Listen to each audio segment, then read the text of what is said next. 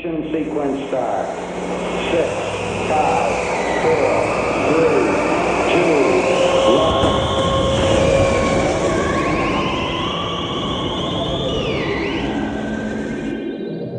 E aí, pessoal, aqui quem fala é a comandante Maísa. Como estão vocês? Espero que bem.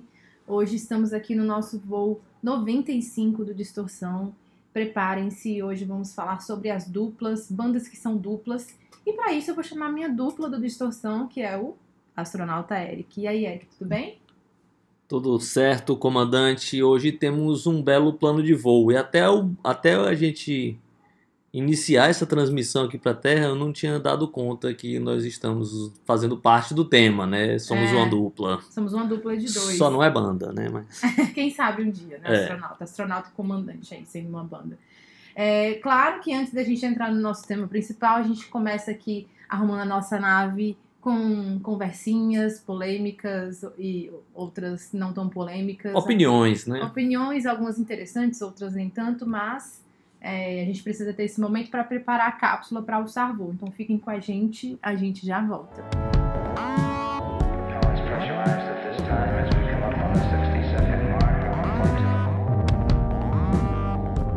Voltando. Bom, enquanto a gente prepara a nossa nave para alçar voo bem alto, queria perguntar pro perguntar pro astronauta Eric o que ele acha da seguinte situação. É, eu estava no Twitter esses dias e eu me deparei com um tweet do jornalista Renan Guerra. Ele é daquele podcast Vamos Falar sobre Música. E ele tweetou algo que me deixou assim bastante reflexiva, não surpresa, mas que me deixou reflexiva. Ele disse que estava um evento, enfim, eu não sei se era um show, uma festa, e que ele estava lá e de repente chegou um integrante de uma banda é, famosa até, uma banda desse é, reduto indie brasileiro. Chegou nele e perguntou assim para ele se ele teria coragem de falar na cara dele o que ele fala sobre a banda nas redes sociais, no intuito assim de provocar, né? Provocar uma briga. Uma ali. afronta, né? É. E aí rolou uma discussão assim sobre esses artistas que a gente não pode falar mal, que eles ficam é muito to- muito sensíveis, com muita raiva, ficam com raiva para sempre e acabam assim é, intimidando jornalistas, né, comunicadores. Eu queria saber o que que o astronauta acha desse, dessa cena lamentável. Eu sei que ele acha lamentável, mas eu acho que ele tem um pensamento específico sobre como é isso aqui no Brasil. Bem, comandante, você acertou no alvo quando fala dessa coisa do Brasil, né? Realmente tem. Que no Brasil, sei lá, os músicos se levam muito a sério, né? Até parece que não é entretenimento. Né? Eu sei que a música também é arte, mas ela, a música pop ela também tem esse quê de entretenimento, né? As pessoas têm que entender que tem essa coisa da diversão, dessa. E, tipo, e ninguém é obrigado a gostar de, de música de ninguém. Eu acho assim, se o cara não tá ofendendo o caráter do, do artista ou duvidando da, né, da sua integridade de alguma maneira, se ele tá falando da coisa artística, bem, aí ele pode falar o que ele quiser, se ele não, né, se ele não estiver sendo desrespeitoso com o artista, né? A obra ela tá aí, né, para as pessoas gostarem ou detestarem ou esse tipo de coisa. Mas aí, comandante, eh, quando surgiu a pergunta, eu lembrei de um livro do Neil Strauss, Neil Strauss, chamado Fama e Loucura. E esse livro, é, ele separa trechos de entrevistas. Para quem não sabe, o Neil Strauss é um cara que trabalhou em grandes né, veículos de, de música, entretenimento, né? Então, sobretudo que falam de, de música e entretenimento, né? E revista de música, jornal, sempre ligado à cultura e muito, muito à música. E ele lançou esse livro só com partes das entrevistas que foram editadas, né, que não foram publicadas. E aí ele mostra o momento de muitos caras, inclusive daqueles que a gente gosta sendo muito babacas, é, extrapolando, falando muita loucura, com os egos infladíssimos assim. Inclusive eu também lembrei é, que não é Brasil, mas o Pearl Jam, o Ed Vedder, numa uma dessas entrevistas virou para cara, você foi aquele cara que falou Em Não sei o quê, 1910, às Deu uma de 3h35, brasileiro, assim, né? né? De verdade tem isso, né? Eles são caras legais, os caras, ótimos projetos, mas às vezes também levam muito a sério essa coisa toda. Então, assim, quem é, tem essa coisa de herói, né, desses caras que são né, perfeitos e tal, dá uma chegadinha nesse livro, chama Fama e Loucura, do Neil Strauss, ele saiu no Brasil, e aí, cara, tem entrevista da Britney Spears, o pessoal do Led Zeppelin, do Ozzy, eh, do Ozzy não, o próprio Ozzy, né? Uhum. Oasis, Mike Tyson, Pink Floyd, Tom Cruise, é tipo muito louco, assim, o, o, o, o vocalista do Strokes, ele não consegue nem dar entrevista, ele dá um, cara, a descrição dessa tentativa de entrevista é assim horrorosa, ele tá embriagado, ele xinga, ele diz que não vai mais responder, bem, é isso, né? Eu acho que os caras levam a sério demais, não precisa tanto. E se o cara, eu, eu acho isso, se o cara não tá falando da integridade do artista, né? Se ele não tá colocando em jogo isso, ele tá falando da, da obra, bem, aí ele pode emitir a opinião dele do jeito que ele quiser, né? É, a gente não pode mais falar que uma coisa não é legal, que uma coisa não é boa pra gente. Isso é muito.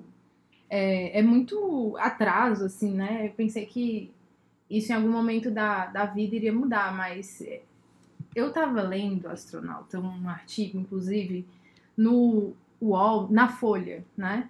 Falando sobre como né, essa fabricação de supostos gênios desafia a atuação dos críticos hoje em dia, porque os críticos eles levam é, uma enxurrada de hates assim por conta da, das posições que eles têm em relação a é, autores de livros queridinhos ou bandas queridas do momento, enfim. E aí a, esse, esse artigo da Folha me trouxe uma reflexão bastante é, conveniente, eu acho, de que hoje a, o nosso pensamento é muito imediatista, no sentido de que as pessoas intitulam como gênios pessoas que não têm nenhuma obra, uma obra tão vasta, pessoas que, por exemplo, antigamente, por não ter uma obra tão vasta, não conseguiriam esse título tão cedo. Então, sei lá, uma banda nova lança um disco que é ótimo, e aí para muitas pessoas essa banda já é genial, ou esse cara já é genial. E aí isso faz com que a pessoa tenha um ego inflado antes do tempo. E faz com que é, a gente sempre leia, a gente comece a ler a todo momento que tal banda é genial, que existe não sei quantas mil bandas geniais no momento, com verdadeiros gênios da música, ou gênios de um, da, da escrita, da literatura, né? Eu acho que é muito normal a gente se deparar com isso. E é justamente essa suposta fabricação de gênios, né, que a própria mídia faz, que desafia a atuação dos críticos, porque é, isso acaba colocando as pessoas num patamar que talvez elas não deveriam estar ainda, né? E aí é, foi bastante esclarecedor, assim, esse, esse ponto para mim aí do, do artigo. É, eu vi outro dia desse, eu não li a matéria, assim, mas era uma coluna, no qual o cara falava que é, essa, esse movimento da internet, né, das redes sociais, é, em defesa, sei lá, de um artista, ou acusando outros artistas, ou, ou como um pensamento único, é até uma coisa meio antidemocrática, né? A maneira como esses caras se organizam, é, ou para defender uma coisa, ou para atacar outra. E, tipo, muitas vezes é, você não pode ser uma voz sonante simplesmente no não gostar de uma música, né? É. Ou de não gostar de um disco de um artista, ou não gostar de nenhuma música que o artista faça. Também às vezes é normal. É, é tão normal quanto você gostar de todas as músicas que um outro artista faz. Você pode não gostar, né? Detestar todas as outras de outro artista. O cara, pô, mas você detesta todas as músicas de Boar? Todas não, porque eu não ouvi todas, mas as que eu ouvi eu acho bem ruins, assim, né? É. Não, eu não gosto, mas qual o problema? Eu gosto de todas que o, sei lá, o Bob Gillespie fez, Uhum. né? Talvez. Não, dos E dois se a pessoa, se a outra pessoa não gostar do Bob Gillespie, tudo É, bem. não tem problema nenhum, né? Pois Então, é, mas é, é, isso rola demais. Aí isso também já cai naquele paradoxo da liberdade da rede social. Que a rede social ela promete né, uma maior participação, uma liberdade de opinião, mas ao mesmo tempo ela co- colabora para que essas, esses grupos sejam formados e esses grupos acabam é, apagando essas vozes que são dissonantes e tal. É, tem um outro ponto também que eu já tinha visto, não sei se uma coluna do André Barcinski, e, na qual ele falava que e, e- e eu confirmei depois observando, você abre as revistas de música no Brasil não tem mais revista, mas no mundo ainda existe revista e alguns sites que fazem resenha e dão notas, né? Então o André Barcinski fala assim, cara, ou a gente está vivendo numa era onde eh, todos os discos são do nível ali, sei lá, do Pet Sound, do Sgt. Peppers, ou dessa coisa toda, ou tem alguma coisa errada, porque você abre vários sites de música ou, ou as revistas que ainda existem, muitas notas estão lá 8. É, nu- nu- nunca tem mais uma nota 4, uma nota 3, né? Então, mas por que que isso está acontecendo? Acontece o seguinte, quando um crítico né, fala bem de um disco de determinada banda, é, o nome desse crítico vai para muitos lugares, ele vai muito longe, porque os- a banda posta né, nas suas redes sociais, os fã-clubes postam, é, isso gera um engajamento ali para aquele crítico que está escrevendo aquela resenha.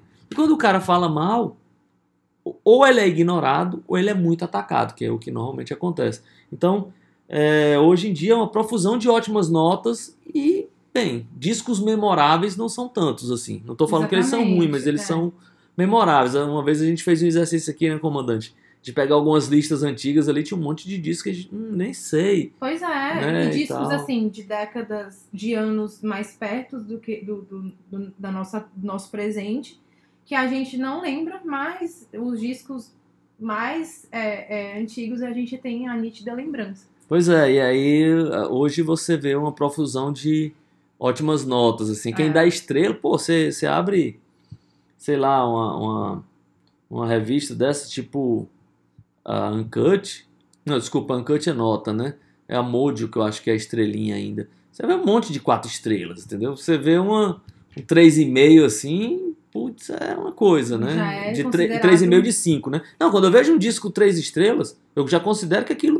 Não que eu vá achar ruim, né? eu, eu considero que o crítico achou ruim mesmo. É, Porque se ele deu só três, o que seria uma nota razoável, né? é, pelo menos a, a, a Uncut, pelo menos no site, eles dão estrelas também. Ah, é? É. Então eu posso estar enrolado. É, eu é, acho que talvez. a Uncut são estrelas, na Uncut é estrela, enfim, mas no site Bem, a Uncut dá estrelas. é, é, é mais ou menos Tanto isso. pra álbum como pra TV, filme, Ah, tá. Vamos lá. Então é Vamos isso. lá, agora. Tá respondido? Tá. É, bem, eu vou falar aqui, comandante, de um tema, já tá até um pouquinho velho, né? Mas como no último voo eu me empolguei com o chat GPT, eu terminei não falando desse tema. Eu queria saber da comandante o que foi que ela achou da música Controlar, a parceria do Gorillaz com o MC Bin Laden. Ai, astronauta, eu não vou conseguir te responder. Não ouviu? Não, Dios mio, cara. não, não ouvi. É, o, o disco novo do Gorillaz, eu escutei o começo do disco, eu achei muito bom, mas eu não ouvi essa música ainda. Só que eu, eu tô o- ouvindo, assim, falar, galera dizendo que adorou e tal. E o mais engraçado que eu vi foi o pessoal lá fora descobrindo o MC Bin Laden. E todo, todo mundo completamente horrorizado com o nome dele, né? Todo mundo não, os americanos. É, Como assim o é um Demon- pouco chocante, realmente. É, né? como assim o Demon Albert fez uma parceria com uma pessoa que se intitula MC Bin Laden? É, eu vi uma entrevista do próprio MC Bin Laden falando de como foi essa colaboração, assim, de como foi que pintou esse convite, assim. É, parece que chegou lá no, no, no ouvido lá do MC Bin Laden que o Damon Albarn tinha ouvido disso, tinha achado legal e tal e tudo, e aí ele fez acontecer, assim, já que o Gorillaz veio ao Brasil ano passado, e aí o MC Bin Laden deu um jeito de entrar em contato com a produção e tal, que era legal, não sei o quê. E o MC Bin Laden, é, ele foi apresentado ao, ao Damon Albarn, do Gorillaz, é, através do Slow Tie, aquele rapper inglês e tal. E ele falou assim, ó, cara, tem esse cara do Brasil aí, o som dele é maneiro e tal, não sei o quê. E aí, eu, como eu já falei, né, o MC Bin Laden tentou entrar em contato com os caras e tal. Quando eles vieram ao Brasil, ele falou assim, ah, então chega aí pra gente se conhecer e tal. E aí o MC Bin Laden foi lá e disse que quando chegou lá, os caras, ah, não, os caras estão almoçando. E ficou meio um clima Uhum. assim, ele achou assim, os caras são meio blazer. Aí, mas, mas não era, não. Mais aquela coisa da produção blindando o cara. Quando ele chegou lá mesmo no Demon Albarn, ele tava fazendo uma batida de uma música e tal. E aí o MC Bin Laden chegou lá, ele falou assim, ó, cara, eu tô fazendo isso aqui, tô fazendo essa batida e tal. Aí o MC Bin Laden já tinha levado uma letra, né? Aham. E aí disse que não levou uma letra muito boazinha, não, e é, e é isso mesmo que ele gravou. E aí ele falou assim, cara, peguei a letra ali, já fui mandando em cima da batida, o Demon Albarn foi falando alguma coisa que o MC Bin Laden imaginou que era tipo assim, vai lá, eu tô gostando, eu tô gostando, e ele foi gravando já direto, Aham. E aí ele disse que ficou impressionado, assim, que o Damon Albarn depois abriu o microfone e começou a cantar também umas partes ali, meio que de improviso, e terminou que isso virou a música. Mas o MC Bin Laden disse que, gravaram, que ele gravou duas músicas, só saiu uma, por enquanto, e foi no, como bônus no disco, né? Mas eu achei muito legal, a música é praticamente toda em português, tem ali o Damon Albarn fazendo só umas pequenas partes em inglês, e, e outra coisa que impressionou ele também foi que é, em algum momento lá, um, um- dos, dos caras da produção falou assim, cara, que, que entendia de português, falou assim, cara, vocês estão falando mais ou menos a mesma coisa, mesmo sem saber e Aham. tal, não sei o quê. Que legal. E ele disse que foi legal essa participação. Depois ele, já- ele gra- gravou um clipe com a música, né? A, a, se você abrir no, no- na, na rede social, não, mas nos programas de streaming, a, a imagem que aparece do, do MC é, é a cara dele com um desenho como se fosse do Gorillaz e tal. Ele tá Uhum. dando uma surfada nessa onda e vale a pena.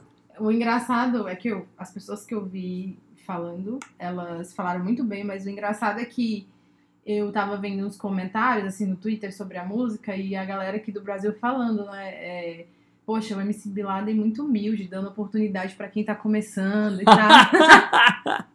demais, demais. Obrigada, MC Bin Laden, por me apresentar essa banda, Gorillaz, desconhecida e tal. É, não, é, Ele com é uma certeza coisa. é uma figura. Demais. Mas eu vou escutar, astronauta, eu vou escutar com calma, que o tempo não me tem deixado, mas eu vou ter essa tarefa de casa aí. Vamos lá. Vamos lá.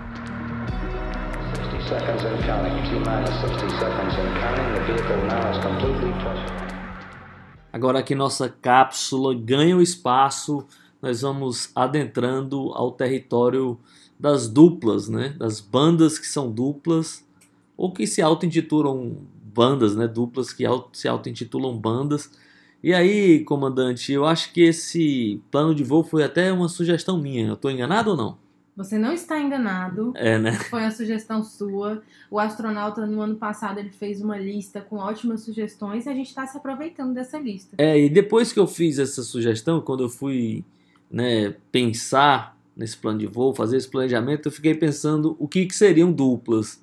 Se seriam duplas que só, por exemplo, se apresentam dois, como White Stripes, ou seriam duplas que né, que estão nos créditos só as duas pessoas, mas ao vivo tem uma banda, às vezes tem uma orquestra, às vezes É, eu também fiquei na eu dúvida. fiquei na dúvida, mas aí eu terminei fazendo um apanhado de todo mundo que é dupla, Ah, que, é. bem, se a banda são dois Eu acho- caras e eles tocam com 50, problema, mas no final eles. Exatamente. O que eu fiz foi o seguinte, eu também fiquei nessa dúvida, mas eu peguei a galera que se apresenta como dupla, né? Aham. É, assim, é fulano e fulano. Tudo bem que tem aí uma banda por trás, mas eles se apresentam como a dupla. A dupla ali é, são duas cabeças pensantes. é, eles podem ter a banda de apoio e tal, mas eu coloquei aqui quem se apresenta como uma dupla. Eu acho que é isso, né, astronauta? É isso. E tem algumas, eh, tem algumas curiosidades aqui, né, dessas, dessas duplas. É, tem bandas, cara, eu já queria dar um exemplo aqui, curioso, né, é, porque era, era, era banda de um homem só e, e surpreendeu todo mundo quando virou dupla. Eu tô falando do Nine Inch Nails. É verdade. É, o Nine Inch Nails a vida toda ela é- é- era a banda do Trent Reznor, né? Ele era o cara que em estúdio, nos primeiros discos ele fazia, Fazia praticamente tudo. tudo. sozinho. No primeiro ele fez tudo só, no segundo acho que tinha alguma colaboração, alguma coisa, tal, mas a banda era ele. Inclusive nos créditos vinha lá, né? Nine Inch Nails is Trent Reznor. Exatamente. Aí tinha embaixo é, Nine Inch Nails Live Is. Aí vinha o resto da banda, É. né? Quem seriam os caras. Mas, é, ao longo dos anos ali, o, o, o Trent Reznor fez, alguma, fez algumas parcerias, mas ele fez uma parceria que deu muito certo, sobretudo nas trilhas sonoras, que é com o Atticus Ross, figura ali, tecladista, acho que multi-instrumentista também, mas sempre aparece ali teclados, às vezes baixo e tal. E eles fizeram é, algumas trilhas sonoras, fizeram a trilha sonora deles até que ganhou o prêmio, foi do daquele filme Millennium, O Homem que Não Amava as Mulheres, né? E Uhum. fez também rede social e tal. E a partir de 2016, o Nine Inch Nails né, é, oficializou a entrada do Atticus Ross, Atticus Ross no, para a banda, né? Então, Tipo, agora sempre aparece nas fotos, nos créditos, tudo Trent Reznor e o Atticus juntos, assim, mas para gravar como membro do, do Nine Inch Nails, ele só gravou os três últimos EPs, né, e um, e um disco, uma continuação do disco Ghosts, que é um disco só instrumental, mais experimental, sa- saiu em 2020. Então esse é um caso curioso, né, de uma banda que, que, é, que era a banda do homem só e agora é uma banda de dupla. E tem uma banda, que eu já vou mandar essa para comandante aí. Tinha uma banda que a comandante adora, que tinham vários integrantes, agora só tem dois também. É uma dupla, né? Qual banda? O Depeche Mode. Ah, sim, claro. Eu ia falar deles no final. Ah, então guarda pro final, mas é só. É porque eu pensei, foi um. Não, pra mim não veio Depeche Mode. Eu falei assim, caramba, será que é outra banda? Eu tava pensando em outro momento, em outra época. É, mas sim, o Depeche Mode agora é uma dupla. E o Depeche Mode parece que voltou com tudo. Tava comentando aqui com o astronauta antes de começar o nosso, nosso voo, que eu tenho visto muito Depeche Mode nas, no site, né? Muito, por- muito por conta do novo disco. E a comoção da Isso. pós, do primeiro disco pós a morte de um dos, dos integrantes. né? Exatamente. É, o Depeche Mode, ele também ficou no hype também por conta da, da série, é, da série The Last of Us. Ah, tá. Porque ele uma é, foi trilha sonora da série também. Tem dois momentos da série que toca Depeche Mode, são momentos assim é, catárticos, e aí a galera voltou a ouvir o Depeche Mode, que já é uma banda muito conhecida, muito popular aqui no Brasil. E aí o Depeche Mode também tá numa grande turnê mundial, agora por conta desse novo disco. E é, todo mundo falando, assim, todo site tem, eu tava vendo aqui no New Music Express que fizeram até um, um artigo ranqueando os melhores álbuns do primeiro ao décimo quarto. Bom, mas só pra galera saber um pouquinho da história do, do Depeche Mode, a banda inicialmente ela era formada lá no mil- 1980 pelo Dave Gahan, que é vocalista até hoje, o Martin Gore, que também é tecladista, é também guitarrista, Esse é multi-instrumentista, né? isso, multi-instrumentista, ele também é o, o compositor principal da banda, é, em termos de letras. Também era formada por Andrew Fletcher, o Vince Clarke. No começo, o Vince Clarke era também um dos, uma das grandes cabeças ali da banda. O Vince Clarke, logo ali naquele comecinho, ele deixou a banda, e aí ele formou a Yasu e o Erasure, que são outras duas bandas muito famosas, muito, muito importantes aí nos anos 80. E aí você vê que a sonoridade mu- muda muito do Depeche Mode com essa saída do Vince Clarke, porque ele deixava um pouco do, da personalidade dele ali, né? Aquela coisa bem é, de sin- sintetizador, bem melódica. Só que a partir daí, por conta da saída do Vince Clarke e da, é, do domínio ali do Martin Gore, o Depeche Mode vai ficando um pouco mais sombrio, né? Vai ficando mais pra frente, mais eletrônico mesmo. E aí, é, o Vince Clarke, ele é imediatamente substituído pelo... Imediatamente não, fica um pouquinho a banda ali, um pouquinho de tempo sem o Vince Clarke, só como um, um- um trio. E aí a gente tem a entrada de quem? Do Alan Wilder, né? Que ficou na banda até 95. Recentemente, o Fletcher faleceu, e ele era uma pessoa muito importante dentro da banda, e agora tem só os remanescentes, Dave Gahan e Martin Gore, que eu acho que eles também eles dão a alma também pro Depeche Mode. Claro que o Fletcher faz muita falta, mas eu acho que a gente tem muita coisa pra ouvir também dessa dupla é, Martin Gore e Dave Gahan. E aí eu ia falar aqui de outra dupla astronauta aí que são contemporâneos aí do Depeche Mode, que é o Tears for Fears. Tias Também uma Fofinhas. dupla. Tias Fofinhas são É, duas, que é uma, uma uma banda dupla também, né? formada pelo Roland Orzabal e o Kurt Smith. É, o Roland ele fica na voz na guitarra, o Kurt Smith na voz e no baixo. Claro que eles são multi-instrumentistas também. Eles, é, é, o Tears for Fears eles foi- foram fundados a partir de uma dissolução da primeira da- banda que a dupla tinha. Eles formavam uma banda chamada Graduate, e aí os dois saíram e fizeram o Tears for Fears. E desde o começo eles são uma dupla. A gente viu que eles deram um tempo, né? Que tem até trabalhos é, em carreira solo. E aí eles voltaram recentemente com um novo disco, que é muito bom. Gostei bastante do último disco deles. É, eles voltaram assim, grande, grande estilo. É, eu gosto bastante do, do Tears for Fears. esse novo disco do ano passado, chamado The Typing Point. Eu acho que é bem Tears for Fears mesmo, tem bem o DNA deles, mas ao mesmo tempo um disco que soa bem moderno, bem contemporâneo, não fica naquela coisa é, da sonoridade dos anos 80. É uma baita banda Tears for Fears, eu nunca tive a oportunidade de ver ao vivo. Espero que eu tenha daqui pra frente, já que eles estão na ativa, né? Mesmo me- meio senhorzinhos. É. E aí, tem outra, comandante? Já... Tem várias. É, não, vamos, vamos já, já que estamos alternando, né? É, eu queria falar aqui de uma. Já que estamos falando aí no terreno mais pop, no caso do Tears for Fears, é, uma banda que fez um certo sucesso ali no comecinho do. No começo não, na metade dos anos 2000. Eu tô falando do Gnals Barkley. Banda que tem um hit avassalador, né? Que é aquela Crazy música que tocou em tudo quanto é rádio no mundo, tudo quanto é pista ao redor do mundo. É a banda é, do produtor Danger Mouse e do vocalista CeeLo Green. Demais, eu adoro. Eu, o Danger Mouse nem se fala, assim. É, o Danger Mouse ele, ele aparece aqui em algumas, em algumas bandas como É. um cara que faz bandas de dupla, né? Porque Eu ele, acho ele demais, assim. É, Qualquer de- coisa que ele faça, pra mim, vai ser bom. é, ele, além dele ser produtor, ele é aquele cara multi-instrumentista, né? Então É. ele meio que resolve o disco e diz assim, canta aí porque isso aí eu não faço. É, o cara é. Putz, ele é fora de série, eu acho.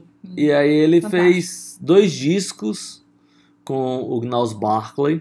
Um deles é o Street Elsewhere, que é de 2006, e o The Old Cope, que é de Uhum. 2008. Esse segundo disco foi até, recebeu críticas ali meso legais, meso ruins. O primeiro foi um disco muito aclamado, teve também o hit Crazy, né, que elevou ali o, o nome do Gnaus Barkley. O segundo disco foi esse disco um pouco confuso, acho que eles tiveram um probleminha ali, ia demorar mais um pouco para lançar, resolveram lançar de maneira atropelada é, e não teve a mesma repercussão. Volta e meia dizem que vai ter um disco novo do Gnaus Barkley. Vamos ver. O Slow Green, vocalista, depois lançou um disco também legal, que tinha aquela música Fuck You, né? É.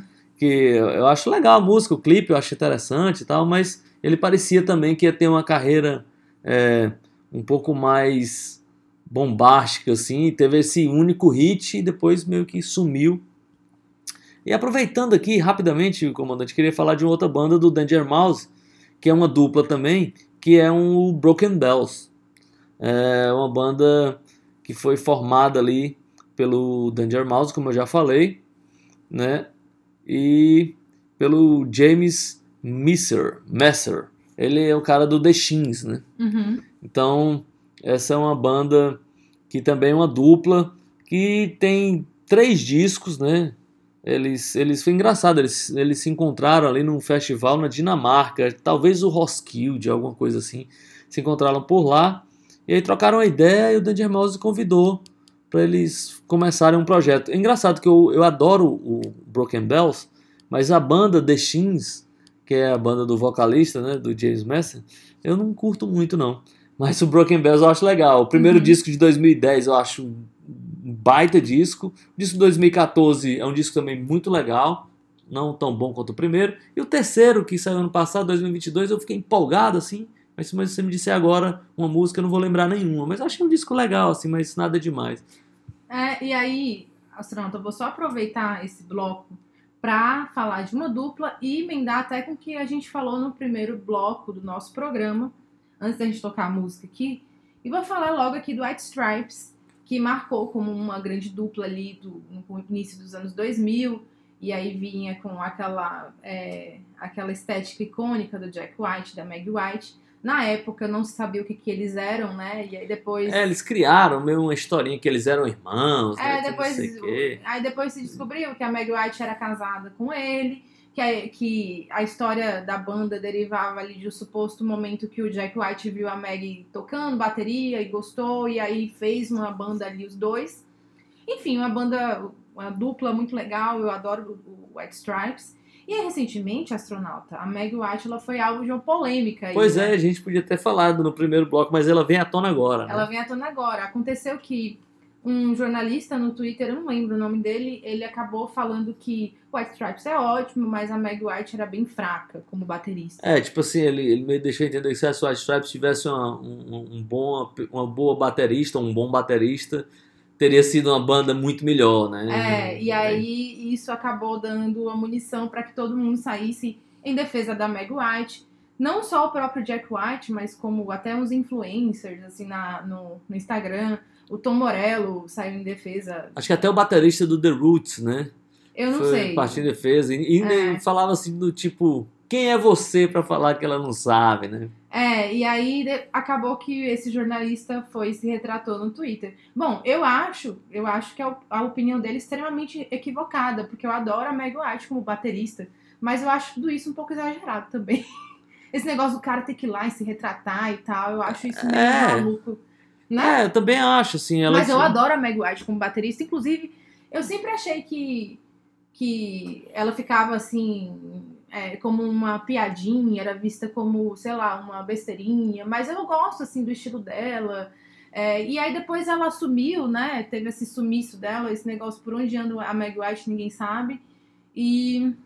Mas rolou isso, assim. Eu adoro ela, só que acho que, ah, fazer o cara lá e se retratar, eu acho, acho um pouco over isso. É, eu acho que ela, inclusive, fazia um pouco do papel, assim, de minimalismo, de ser a tímida, né? De não nunca falar, nunca querer isso, nunca querer aquilo. E eu acho que o White Stripes só foi o que foi porque ele era como era, né? Então, se tivesse um outro baterista mais virtuoso, o White Stripes ia ser uma outra coisa que a gente não pode é. dizer que ia ser mais legal ou menos, ou ia fazer mais sucesso ou menos, né? Então tem, tá cheio de banda com bateristas super é, virtuosos aí, que tocam com a bateria do, é, tocam com a bateria do tamanho de um trio elétrico, eu acho terrível. E a Meg White, com aquele jeitinho dela, eu acho que levava a música para um caminho que eu gosto mais. assim. É, eu também. Mas rolou isso daí, eu só acho meio lamentável, né? Ter que. O cara ter que se retratar, enfim. Ele se retratou porque ele quis, mas eu acho que acaba causando uma. É é um exagero muito grande, né? É, eu acho que ele Enfim. não falou dela, né, da, da pessoa. Ele falou que achava que. Se né? ele acha, né? Ok. É, vamos lá, agora a música, né? Vamos de música. Então, é... bom, vou tocar White Stripes. Eu falei aqui agora do White Stripes. É, uma das, dessas bandas que eu não vi, vi só o Jack White, mas eu queria ter visto o White Stripes. É, eu não vi nem o Jack White, nem o White Stripes. Mas, poxa vida, o White Stripes eu lembro ali que foi um dos primeiros CDs que eu ganhei de presente quando eu era adolescente. E a pessoa que me deu o presente foi uma amiga minha, ela acertou demais. Eu já adorava White Stripes. E a partir daí eu fiquei ouvindo loucamente, sem parar. E a gente vai escutar aqui é, uma musiquinha de 1 minuto e 50. A gente não vai escutar tudo, mas só um pouquinho dela, que é Fell in Love with a Girl. E a gente já volta.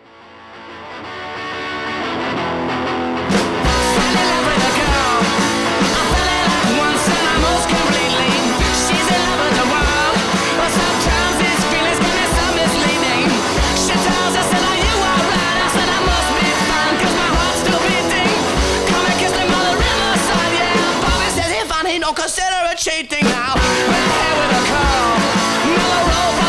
and the eyes. Can't keep away from girl. My brain need meeting. Can't to do. My left brain knows that our love. She just looking for something new. Yeah, it it bears repeating. Voltando depois desse momento aqui com a Meg White e o Jack White. Essa música ela é curiosa, né? Porque ela tem um, uma, uma frase assim da música que é igual a música do Pretenders. Ah, é? É. e aí eu fui perceber isso tarde demais, mas é a mesma coisa. Enfim, e aí, astronauta, o que a gente tem mais aí de duplas? Tem várias, né? É, tem várias. É, eu queria destacar aqui rapidamente, comandante, já que a gente. Já que a comandante falou que o, o, o White Stripes meio que puxou um bonde aí nos anos 2000 com banda de duplas e realmente puxou, veio ali na esteira Black Keys, veio outras bandas até que eu tô ainda pra falar aqui, sei lá, o Bloodhead Shoes, uma, né, um par de, de gente que veio aí depois do White Stripes. Eu queria voltar um pouco no tempo e queria falar no comecinho ou na metade né, dos anos 90, surgiu também é, uma, uma cena que eram de duplas, que era na música eletrônica, né? Talvez com o bonde puxado naquele momento pelo Chemical Brothers, né? Que é uma dupla ali é, formada ali na, na Inglaterra, né? É, pelo Tom Holland e, do- e o Ed Simons. É engraçado, o, o Chemical Brothers começou a carreira meio muito despretensioso, né? Meio não, foi muito de maneira despretensiosa. Inclusive eles chamavam Dust Brothers, né? Só que, bem, existia já uma, uma galera, uma dupla, os Dust Brothers, mas eles eram produtores, né? Então os caras do Chemical Brothers, como era meio uma, uma onda, meio uma brincadeira, eles foram usando o nome aí, só que a banda foi, né, foi conquistando o seu espaço e em um determinado momento os caras bateram na porta, bem, peraí, vocês estão usando o nome e tal. Daí eles resolveram mudar o nome para Chemical Brothers, para quem não sabe, é uma banda ali que abalou as estruturas da música pop no- nessa metade dos anos 90. É uma banda que meio que misturava ali, tocava em festival de rock e tal, apesar de ser completamente eletrônico, mas usava muitos samples ali de, de coisas dos anos 60, dos anos 70, que eram do rock, né? E teve. é, eram, eram, eram uns caras que eles eram muito é, admirados pelo pessoal do rock também, né? Eles tocavam, no comecinho eles tocavam num clubezinho lá na, na, na Inglaterra, era um clubezinho, podemos dizer que muito bem frequentado, quem andava por lá era o Noel Gallagher, o Paul né, o James Dean Butterfield do, do Manic Street Preachers e tal, o Tim Boogers do, do Charlatans, que viria a gravar com o Chemical Brothers. E aí tem uma curiosidade, comandantes. É, o, o, o- o Noel Gallagher gravou uma música com o Chemical Brothers, né, o Setting Suns. Uhum. É, mas sabia, comandante, que passou muito perto do Chemical Brothers fazer a primeira gravação de Wonderwall? Ah, é? É. Daí, em algum momento o Noel Gallagher pensou em passar a música pra eles e tal, e de- depois ele resolveu ele mesmo gravar. Imagina só se o Wonderwall tivesse saído com, ah, os com, com o Chemical Brothers e não com o Ace, né? Talvez É, talvez, fosse uma. Talvez não fosse nem sucesso, né? Talvez o fosse mundo outra nem coisa. existiria hoje do jeito que ele é, né? É Porque verdade. realmente o Wonderwall é um marco né, da história. É. Transcendeu, né? junto com assim com essa cena não que tenha surgido junto ou a partir de mas aquela cena eletrônica ali tem umas outras bandas tem o The, o The Orb que foi fundado até um pouco antes mas eh, também é de música eletrônica que surgiu ali naquela né tipo ou ganhou uma projeção maior depois do, do Chemical Brothers toda aquela cena eletrônica né tem o Crystal Methods que também é demais eles são americanos é, tem o Orbital, Uhum. né, uma dupla inglesa também, música eletrônica, surgiu em 89. Tem o Underworld, também é é uma demais, dupla, né? né? E agora vai vir pro Brasil, né? Para aquele festival É. C6 e tal. Sorte de quem assistir É. nesse show do Wonderwall. Pois é, ela e é uma banda que era um pouco, né? Já, já tava na parada, assim, mas aquela cena eletrônica explodiu. E, e tem também uma outra banda que essa menos conhecida, só lançou um disco. É, mas eu lembro que quando eu ouvi esse disco na época, eu fiquei assim, putz, o que, que é que tá acontecendo, né? É o Proper Heads. É uma dupla é, também, como já falei, né? tá- estamos tratando de duplas. E eles lançaram um único disco. Foi muito elogiado na época, assim. Eles também têm uma pegada assim, com- apesar de muito eletrônica, mas com uma coisa ali meio, meio hip hop também, porque eles convidaram uns caras do estilo pra, pra tocar, aí uma, uma, uma misturada danada o som do Uhum. Proper Heads. E eu acho muito legal. Eles, o disco de estreia, impressionantemente, já foi indicado por Mercury Prize, para um monte de coisa, mas terminou que eles não, não ganharam muita coisa e nem ganharam muita fama. É, em 2001, inclusive, a música Take California foi, foi selecionada ali para uma propaganda do, do iPod, né? A Apple colocou lá, então foi um, um ressurgimento, digamos assim, da banda, mas que não deu muito prosseguimento. Acho que os caras brigam direto e tal. Uhum. Bem, mas eu queria só dar uma passada aqui por essa cena eletrônica de duplas. É, e tem agora, ultimamente, né? Atualmente tem o Royal Blood também, que é uma dupla, que tem um, um som misturado com eletrônico que é bem É, legal. nesse último disco, sobretudo, né? Eles, É. eles partem pra eletrônica ali, mas é uma banda de baixo e bateria. Esses, Baixo e esse- bateria. esses são duplas, é uma dupla até no palco, né? Só são os dois. É. E aí, o Daft Punk você falou, astronauta? Não é, pulei, desculpa. Tem o Daft Punk, né? pensando, nossa, será que o astronauta falou Daft Punk e eu perdi essa Não, parte? não, o Daft Punk também era uma dupla, né? É, e aí a gente tem assim nessa nessa lance de Daft Punk, né, que você acabava caindo em outras duplas. Tem o Air também. Tem o Air, banda francesa. É, o Massive Attack também, que é uma dupla. É, É, que aí acaba indo assim um pouquinho pra esse para essa para essas duplas aí também. E falando de música eletrônica, eu não coloquei isso aqui no meu mini script, mas eu lembrei agora também de novo do meu nosso primeiro bloco, porque eu falei do Depeche Mode, eu falei do Tears for Fears e eu esqueci de simplesmente citar que nesse nesse nesse cenário synth pop tem muitas duplas. muitas duplas. O próprio Yasu era uma dupla. É, o o Erasure. É, também era uma dupla. O Eurythmics era uma dupla, né? É, o Pet Shop Boys Pet é Shop uma Boys é dupla. dupla, O é. Soft Cell é uma dupla também. Então, Tem, tem aquela dupla super farofa, o Rock Set, né? Rocksteady era uma dupla. Então, assim, é, é, essa parece que essa cena, ao que me parece, essa cena eletrônica ela é bem é, bem propícia à formação de duplas, né? Eu acho bacana porque pelo que eu vejo assim na formação dessas bandas, como eles partiam para esse som do sintetizador, um som mais eletrônico, eles poderiam se dar o luxo de falar assim, olha, eu não quero fazer uma banda com esses caras, vamos ficar aqui só nós dois, entendeu? Aham. E aí eles se entendiam melhor ou não, né? Mas assim, é, entre dois, assim, acho que poderiam se entender melhor do que entre quatro, entre cinco pessoas, e acabavam fazendo esses duos e eventualmente usavam uma banda no palco, ao vivo, né? Como é, um apoio, mas a banda mesmo era formada por, du- por duplas, e a gente tem essas grandes duplas aí do synth pop. É, Pet Shop Boys eu ia passar batido, mas eu não poderia deixar de falar. Então agora acho que é o momento de música. Como é minha vez, comandante, vamos partir direto pro Chemical Brothers aqui. E vamos ouvir um trechinho de Setting Suns com o Noel Gallagher cantando. You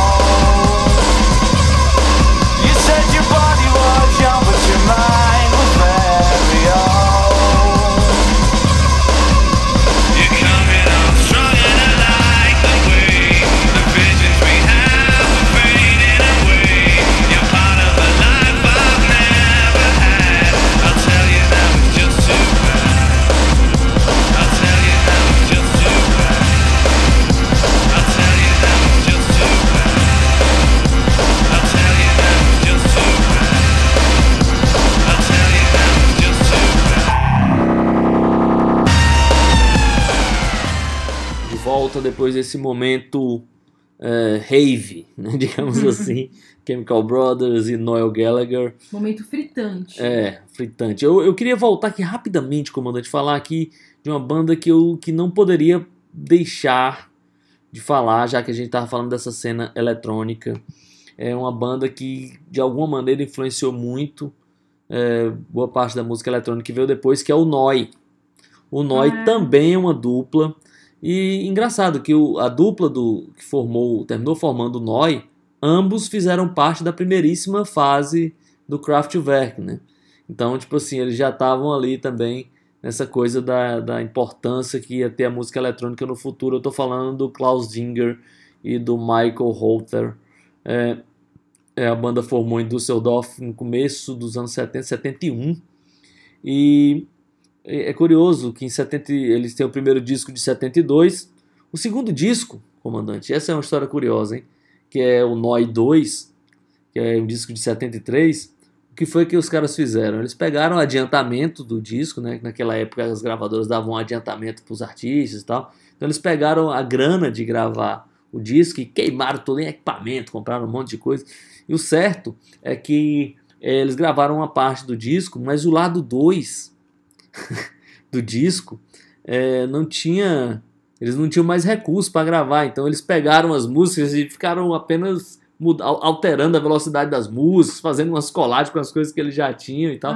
E isso terminou, de alguma maneira, influenciando os remixes lá na frente, né? Tanto Uhum. pelas colagens como pela alteração do, do andamento das músicas, acelerando, é, colocando mais lento e transformando aquelas colagens ali em música. Então o Noi é uma banda fundamental. Engraçado que em 75 o Noi também, cara, aí já a banda já estava brigada de todas as maneiras.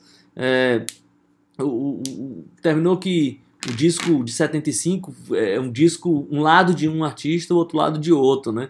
O lado 1 era do Holter, que era um, era um disco mais ambiente, mais Uhum. teclado e tal. E o disco 2, ou o lado 2, que era do, do Ding, era mais coisa mais variada e tal. Mas tem uma música é, chamada Hero, que terminou influenciando os punks e tal, que se você ouvir é uma música rapidona, assim, tipo, parece um punk mesmo, com um vocal, com os efeitos, com uma coisa uma sujeira ali. Terminou fazendo a cabeça dos punks em 75. É demais. É, como eu falei, eu acho que esse, esse lance aí da, da música eletrônica ele é um, ele é uma- um bom terreno para as duplas serem formadas. Assim como também é o hip hop, né? Tem vários duos de hip hop.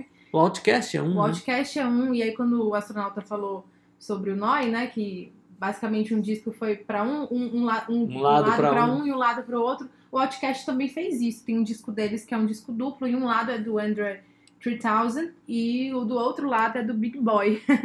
é basicamente isso. Aí você até vê as personalidades ali. é, um lado é, é sendo do Android e do outro lado do outro cara. É um dos assim. discos mais, uh, dos discos mais famosos mais dele, famosos, né? mais maior premiados. sucesso, né? É, e o Outcast é uma, é uma dupla é, interessante porque eles vieram de um. Eu não vou lembrar exatamente qual local dos Estados Unidos, mas, mas era um local que, pra cena do hip hop, era completamente deserto, assim, né? Deixa eu dar uma olhadinha aqui, deixa eu pesquisar exatamente qual que era o local que eles vieram. É, pronto, da, de Atlanta, na Georgia, nos Estados Unidos. Ali era uma cena que o hip, que o hip hop não era, assim, a coisa, não. E aí eles criaram uma cena bastante interessante lá. É claro que eles ficaram muito famosos aí né, com aquela música Hey Ya, mas o, o, o Outcast é muito mais do que isso, muito mais que essa música. É, tem ótimos discos.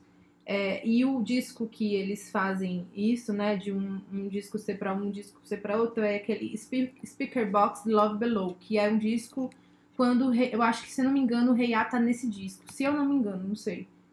É, deixa eu ver. Bom, não vou lembrar, mas é um disco que foi lançado quando o Outcast já tava meio que conhecido mundialmente mesmo.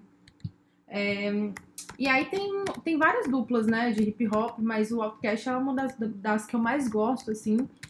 E como tem esse lance, né, da, de não precisar de um.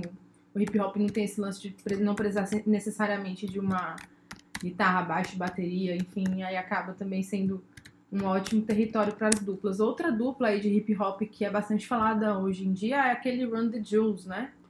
É, que teve. Putz, um- essa é demais. é uma, eles são demais, eles são muito legais, muito interessantes mesmo. E, astronauta, saindo aqui do hip hop falando de uma banda que eu tenho certeza que você vai curtir, que é o The Kills. Putz, The Kills, essa banda eu adoro, assim. É uma banda ali formada. Putz, é uma banda simples, né? É aquela coisa de garagem. é, formada pela Alison Mosshart, né? E o Jamie Hinz. E é um som, assim, rock básico. E eles são demais, né, astronauta? É, é curiosa a história da dupla, assim. É, ela é americana e ele é inglês, né? E aí tem uma, uma história curiosa dessa, dessa banda, é que eu acho que ela estava fazendo uma turnê é, com a banda dela lá pela, pela Inglaterra, né? E aí, é, é, nessa, nessa, nessa turnê, é, é, eu tô, agora não lembro qual é o nome da banda dela an- anterior, é, acho que é Discount, se eu não me Uhum. engano. E aí ela estava hospedada lá em algum hotel daqueles vagabundos assim, e ela ouviu um som de guitarra e ficou, pô, o que, que é isso, né? É discount mesmo. É, e aí no, no andar de cima, o, o, o Jamie, né, tava, tava meio que ensaiando e tal, e ela foi lá, bateram um papo assim, e aí surgiu a ideia, pô, demais, vamos fazer alguma coisa, não sei o que e tal. Só que ela voltou para os Estados Unidos e ficou na Inglaterra, eles ficaram se correspondendo e mandando umas ideias, trocando ideias, daí surgiu o The Kills, que é banda que já lançou ali pelo menos, eu acho que cinco discos, Cara, eu gosto muito da banda. Ela é uma figura, É, né? E tipo, a banda é demais, assim. Eu- ao vivo é muito interessante. Ela é super performática, assim, ela tem uma ótima presença. É. Ele também. E ele também, ele, e ele faz uma guitarra assim, meio blues, meio eletro, porque tem uma coisa, um quê de eletrônico no som Tem. do Kills, mas ele tem uma guitarra, uma guitarra meio blues minimalista, assim, suja. E eles têm um estilo, né? Os caras, né? O visual é demais. E, cara, é uma, é uma bela dupla. Eu, eu realmente gosto muito dos discos. Eu acho que talvez o disco que eu goste mais é, seja o disco de 2005, o No. Eu Gosto bastante. É, eu gosto de todos os discos do Kills, na verdade. Uhum. Não tem muito o que Não, falar. cinco discos são muito bons. É isso aí. É. Então é, é uma banda que não poderia passar aqui em branco. E a comandante agora é música, comandante. É, o vamos que de- vamos? Vamos de música, eu acho que o Distorção merece tocar The Kills aqui, né? Acho que nunca tocou, né? Não, não, vai ser a Kills. primeira vez. É, É, é, é isso aí, comandante. É isso aí, Tome né? a frente e faça justiça. É, eu acho que a gente Kills. tem que tocar, e eu vou colocar aqui a música, acho que deve ser a música mais famosa do The Kills, que é Future Star Slow, e a gente já volta. Can wail, you can swing, you can flail, you can fall like a broken sail. But I'll never give you up. If I ever give you up, my heart will surely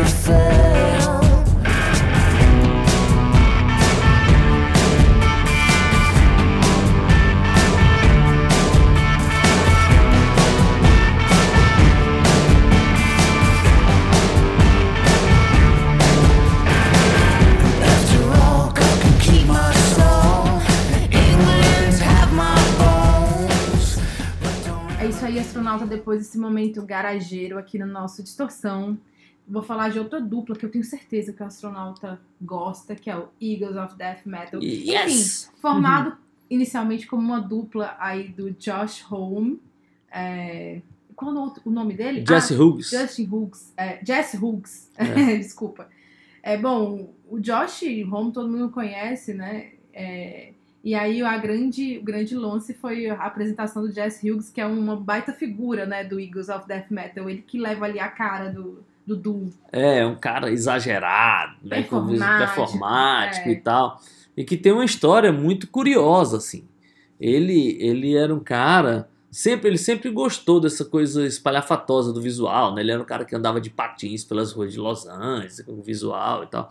Bem, o que acontece é que com 20 e poucos anos, o Jesse Hughes, ele trabalhava numa locadora de vídeo. Bem, para quem não sabe, antigamente não tinha streaming, né? Uhum. Então quem queria assistir um filme ia, ia numa locadora, alugava o filme, né, e depois ia devolver. E bem, e ele trabalhava numa locadora, era casado, ele tinha um, tem um filho, e aí o Jesse Hughes pesava tipo assim, 120 quilos, né, e tava meio naquela, assim, ele, ele era amigo de escola do Josh Home. E bem, o casamento dele acabou, a mulher largou ele, e aí foi muito traumático para ele e tal. Numa dessas, ele, o Josh Homme tinha voltado de uma turnê do, do, do Queens of Stone Age, encontrou com ele, ele tava muito mal e tal, não sei o que, chamou ele para dar uma força. Ah, cara, tu, tu toca aí alguma coisa, eu sei que tu toca, vamos lá, não sei o que, papapá.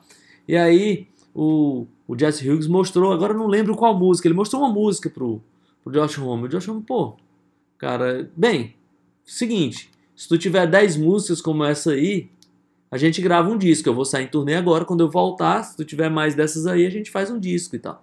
E assim foi. É, o, o Queens of saiu em turnê, quando ele voltou pra Califórnia, o Jesse mostrou umas músicas pra ele. Não, cara, vamos, vamos pro estúdio, vamos gravar isso aí. E a banda começou desse jeito mesmo, completamente despretensiosa. É, o, o, o, o nome Eagles of Death Metal O pessoal acha que é uma banda de death metal, mas não é. Pois é, ele aparece primeiro num Desert Sessions daqueles, no, no Desert Session é, 3 e 4, né?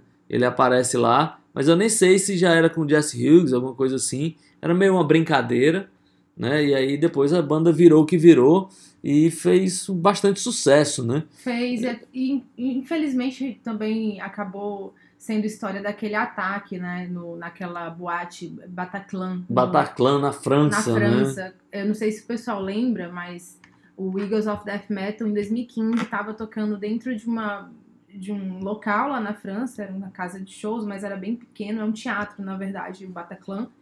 É, tinha cerca assim de entre mil, mil e quinhentas pessoas e aí acabou acontecendo uma, um ataque terrorista de terroristas islâmicos. É, cerca de 90 fãs ali, 90 pessoas que estavam assistindo Eagles of Death Metal, é, essas pessoas morreram, né?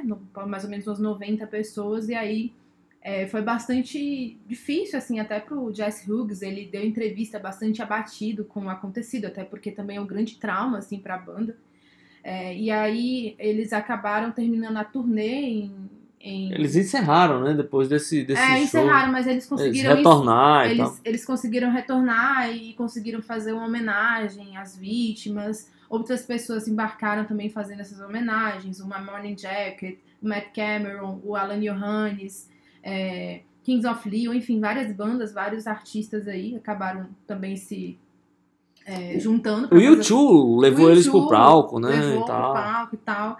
E é, além disso, né, o, essa é uma curiosidade um pouco triste, mas uma curiosidade só curiosa mesmo é que, apesar do Eagles of Death Metal ser é, é, originalmente feito por é, uma banda formada pelo Jess Hughes e o, o Josh Homme, raramente o Josh Homme tocava ao vivo com eles, né? É, isso é uma verdade. É, curioso, inclusive, é que o Josh Homme ele ia pra esse show do Bataclan. E acho que a esposa dele na época estava grávida e tal, e por isso ele não foi, né? Mas boa parte dessa história tá contada num filme chamado I Love You All the Time. Né? É um filme que conta essa história do atentado e conta um pouco da história do Eagles of Death Metal, inclusive é, de, de por que o Josh Homme não foi e de como eles voltaram na França para fazer esse show. O Josh Homme tá lá tocando bateria.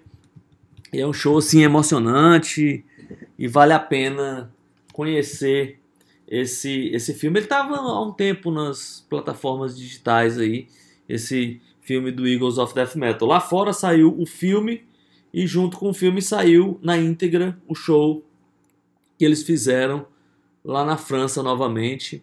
E aí eles não fizeram no Bataclan, porque aí tem também uma polêmica, hein? O Jesse Hughes, ele chegou, ele falou muita besteira nessa época também. E uma das coisas ele falou que ah, talvez, ele sugeriu que talvez os seguranças do Bataclan tivessem fossem coniventes com tudo que aconteceu. Ah, eu não sabia disso, não. E aí o, o, o dono do Bataclan disse que ele nunca mais ia pisar lá, porque como é que ele fazia uma acusação desse tipo? Bem, confusões acontecem. E aí terminou que o Eagles of Death Metal foi lá na França, mas fazer um show em um outro lugar. Agora me diz uma coisa, astronauta, porque a última notícia que eu tive sobre o Jess Hughes foi no ano passado, é, que ele estava passando por um momento muito difícil, porque a companheira dele, a esposa dele, que também era, era do Eagles of Death Metal, ela também par- par- participava. Eu acho que atualmente, acho que era baixista, né? Ela é baixista é, e ela é esposa dele, enfim, companheira. Ela teve uma crise de asma e essa crise de asma evoluiu para uma parada cardíaca que deixou ela no hospital em coma. E ele estava muito abalado com isso. Ele deu uma entrevista falando que ela merecia viver, que ele não ia a lugar nenhum sem ela, assim, que ele estava bastante bastante é, af- aflito assim com isso. E eu não sei o que aconteceu com elas. Depois eu não tive notícias. Bem, eu, eu, eu meio que acompanhei de alguma maneira pelas redes sociais, assim, e o último post que eu vi, é, ele tava meio com ela, mas ela tava naqueles. Eu não sei nem dizer que tipo de, de, de aparelho aqui, como se fosse uma câmera toda fechada, assim, de hospital. Ela parece que ainda tá passando por um momento muito difícil, assim. Inclusive, ele teve briga com a família, né? Uhum. Teve uma hora que a família não queria mais que ele, que ele a visse, mas ele conseguiu na justiça É. a... Bem, é uma, é uma situação bem complicada, assim. Mas ele fez um post há pouco tempo com as imagens dela meio dentro dessa câmera, ele junto com ela, e eu acho que ela com os. Talvez, não sei se essa coisa de faltar oxigênio no cérebro, ela com os movimentos assim um pouco. Bem, é, é- é bem estranha a imagem assim, e ele, ele realmente não voltou a ser o que era depois disso, né? Ele realmente parece que tá imbuído dessa coisa de ficar próximo dela, tentar cuidar, essa coisa toda. É, e só pra finalizar aqui com esse momento de Eagles of Death Metal, que é uma banda muito legal, poxa vida, eu fico assim com, com o coração apertado de, ter, de ver assim o que a vida do Jesse Hughes, né, o que isso se tornou, porque até vendo as declarações dele após o, o, o ataque, esse ataque dos terroristas, ele fala que isso mudou muito a vida dele, que mexeu muito com ele, que ele nunca mais foi o mesmo, que a todo tempo ele pensa nas vítimas, porque são 90 pessoas que tavam, estavam no show dele, né? Então ele sempre disse que todos os dias é, pensava nas vítimas, que re- rezava por elas e tal, que não era muito fácil, que talvez ele ia levar isso o resto da vida dele, né? Eu imagino que não deve ser muito fácil mesmo, não. É, nesse filme você vê que, o, que foi assim uma coisa muito foi muito mais traumático do que eu imaginava, assim. É, porque Os parecia... caras não só atiraram na plateia, eles saíram perseguindo as pessoas nos corredores e tal. É, O, o, o próprio guitarrista que tocava, que era o, o Dave Ketting, que é do sítio, do Rancho de la Luna, do estúdio, ele, ele, ele, ele não entendeu no começo o que estava acontecendo. Ele foi o último cara meio que saiu do palco. E ele se escondeu num banheiro, passou horas trancado no banheiro, até que. foi um terror, né? é, de até que a, quando a- só quando a polícia teve que se identificar muitas vezes, assim, arrombou a porta do banheiro pra saber que ele estava trancado lá dentro, assim, tipo numa cabine daquela do chuveiro, encostadinho no chão, assim, porque ele tinha visto os caras passando de com metralhadora pra lá e pra cá, né? Tipo, É, e se você, e se você vê os relatos das vítimas, é um relato de horror sem limites mesmo, é, de perseguição e matança assim, é, sangue frio, é, é muito pesado. É, né? depois, depois que o, o Eagles of Death Metal passou por essa situação, eu, eu já tinha visto o Eagles of Death Metal em 2007 aqui no Brasil, e aí eu tive a chance de vê-los de novo, acho que em 2016, se eu não me engano. Bem, é, aconteceu coisa muito louca, né? Eu cheguei pra ver o show do Eagles of Death Metal, eles estavam abrindo pro Mastodon. Mas eu não gosto do Mastodon, eu queria ver só o Eagles of Death Metal. E aí, cara, a gente chegou lá, já, tudo bem que a gente chegou um pouco atrasado, assim, pra, pro horário, né? Mas as filas estavam gigantes, eu não estava entendendo o que era que estava acontecendo. E aí, comandante, o que estava acontecendo é que para entrar no show, tava tendo, você passava por, uma- por um detetor de metal, igual aqueles de aeroporto, que é uma portinha assim, Uhum. um portalzinho. Então, aquilo ali tava demorando muito. E aí eu cheguei lá, tipo assim, nos últimos acordes do Eagles of Death Metal. Então a gente entrou, passou cinco minutos e foi embora. É, não, assim, eu não quero ficar falando muito desse, desse ataque aí, desse momento de terrorismo, mas é, astronauta, você falou uma coisa que é muito verdade. Eu também não sabia, até eu ler detalhadamente, que tinha sido uma coisa muito pior do que eu imaginava, porque não foi só os caras é, Atiraram, e- atiraram e, e e- foram embora. É, eu vi, é, teve um relato, quando eles terminaram todo o relato do- da comissão de inquérito desses ataques terroristas lá na França, a polícia disse que os terroristas mutilaram as vítimas é, antes deles se explodirem, né? Porque antes eles é, se explodiram. Eles Antes não, depois. é, desculpa, depois eles se explodiram, eles mutilaram, eles filmaram. A polícia também falou que durante a operação eles tiveram. A polícia teve que sair várias vezes do teatro para vomitar, porque eles estavam diante de uma situação, um cenário muito difícil de, de encarar. É, alguns dos corpos, é, na verdade, a maioria, quase 100% dos corpos, não poderiam nem ter o caixão aberto, as famílias não poderiam nem ver, porque as mulheres foram apunhaladas pela, pela zona genital, é, o pessoal mutilou, tirou testículo, tirou o testículo das, do- dos homens, colocou na boca, decapitado. Foi uma coisa muito pesada. Muito pesada. Enfim, não quero ficar é, deixando esse momento. É. é, mas assim, é muito mais pesado do que a gente imagina. E quem tiver curiosidade também, quem tiver estômago para ver essa história, porque ela é uma história assim muito, muito tensa mesmo, assim. Então eu imagino o que que o Jesse Hughes deve sentir. Poxa vida, uma banda tão massa como o Eagles of Death, of Death Metal, uma banda tão bem humorada também, né, astronauta? É, uma banda divertida, né? É. Mas bem, já estamos, comandante, estamos com o nosso tempo aqui pra lá de Marrakech. Pra lá. É, nós estamos nesse território Vamos de já. música. É, é, não, eu queria só falar rapidamente aqui de algumas duplas que eu não queria deixar passar porque temos que falar de Brasil, né? O Brasil tava de fora por enquanto, mas tem uma dupla aqui no Brasil que eu gosto muito, que só lançou dois dias, chama Chitãozinho e Chororó. não, Mulheres Negras, né? A banda lá do, do Abu Janra e do Maurício Pereira, que dizia que era a menor big band do mundo. Tem dois ótimos discos, o Mulheres Negras, eu não, não, não queria, né, pelo menos citá-los aqui. Tem o- a banda do Papito, né? É, do é Supla, falada o Brothers fora. of Brazil. Eles são elogiados lá fora. É, tem, tem alguns discos e tal, turnês internacionais e tal. A gente não, não dá muita bola aqui, mas é uma dessas bandas. É, tem uma banda também, que é um projeto, barra banda, barra sei lá o que, que é o Cavalera Conspiracy, né? Que não deixa É. de ser guitarra e bateria, que é a banda dos irmãos Cavalera. É, eles lançaram acho que quatro ou cinco discos assim, mas hoje em dia eles, eles têm usado mais o nome só Cavalera e, e feito alguns shows temáticos, né? Fez um show do Arise, foi o show do Beneath the Remains. Bem, aí eu tenho a certa polêmica do Marx, diz que, cara, isso aqui é a coisa mais próxima do Sepultura que vocês podem ver, porque tem a voz do Sepultura e tem a bateria e a minha guitarra, o cara que criou os riffs, bem, tem essa polêmica no ar. Então era uma dupla, eram umas bandas aqui do Brasil que eu não queria deixar de falar. É, tem uma, tem cara, tem muita banda. Eu já falei rapidamente do Blo- do, do Bloodhead Shoes, é uma banda demais também, banda inglesa. Tive a chance de ver ao vivo, é, diversão garantida. É, tem uma banda é, dinamarquesa também que eu adoro, o Ravionettes Nossa, que é, verdade. que é uma banda ali meio com influências do Jesus e Mary Chain, e naquele esquema, né, uma garota e um cara também fazendo som, é muito legal. E é isso, né, comandante? Tem mais um monte de outras bandas, mas aí fica aí, É, eu não queria deixar de falar que no Brasil do meu querido Sai Guarabira, né? sai o Arabira, Que que, também era antes um era- trio também, virou uma dupla, né? É, e aí acabou virando uma dupla, mas eles são ótimos também. Eu tava pensando aqui em Brasil. E o Brasil não tem só duplas sertanejas, se bem que o Saia Guarabira é rock rural, né? É, Mas tem, tem outras duplas muito legais também. tem É, o, o- o Renato Teixeira e o, e o do cantor E o Almi Sater. Almir Sater, rapaz, como é, que eu É. esqueço? E eles têm um belíssimo disco, tem, tem alguns discos, mas tem um disco deles que eu acho belíssimo, assim.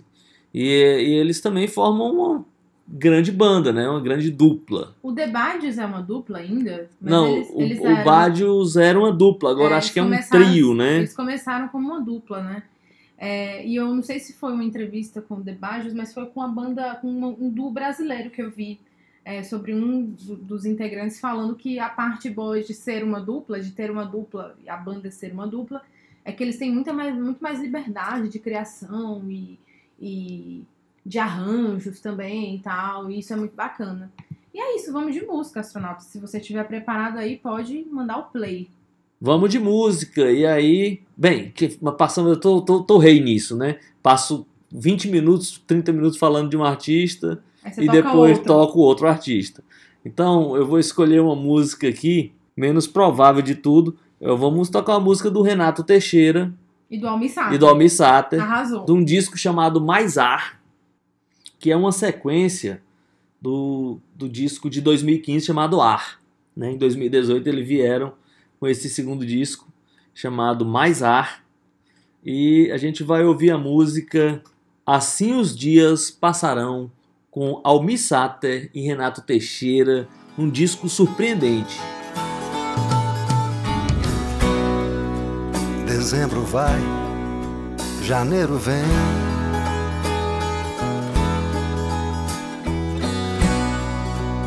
O tempo passa, veloz como um trem.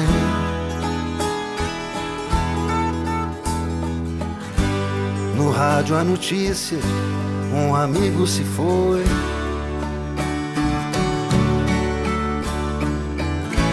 Atrás dos mistérios que sempre buscou.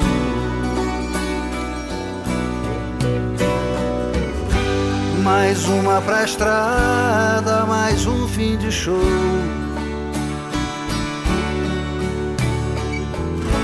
Ao som das guitarras do bom rock and roll. Depois desse momento sublime, com esses grandes da música brasileira. Olha, astronauta, falando aí de música brasileira, eu vou encerrar esse programa falando é, sobre nomes cômicos de duplas sertanejas do Brasil. E aí eu quero saber o que, o astronauta acha disso aqui. Eu, eu vou fazer questão dele ver. Ah tá, agora a surpresa Primeiro, é é, ela que tá fazendo. Vocês né? não, vocês não estão vendo, ouvintes, mas aqui, ó, Conde Drácula, É, eu já tinha visto, essa é demais. A capa do disco é sensacional. né? Jack Line e Manda Brasa. Muito bom. Esse aqui, ó, Marlboro Hollywood. Preferido e predileto. Preferido e predileto é demais, né?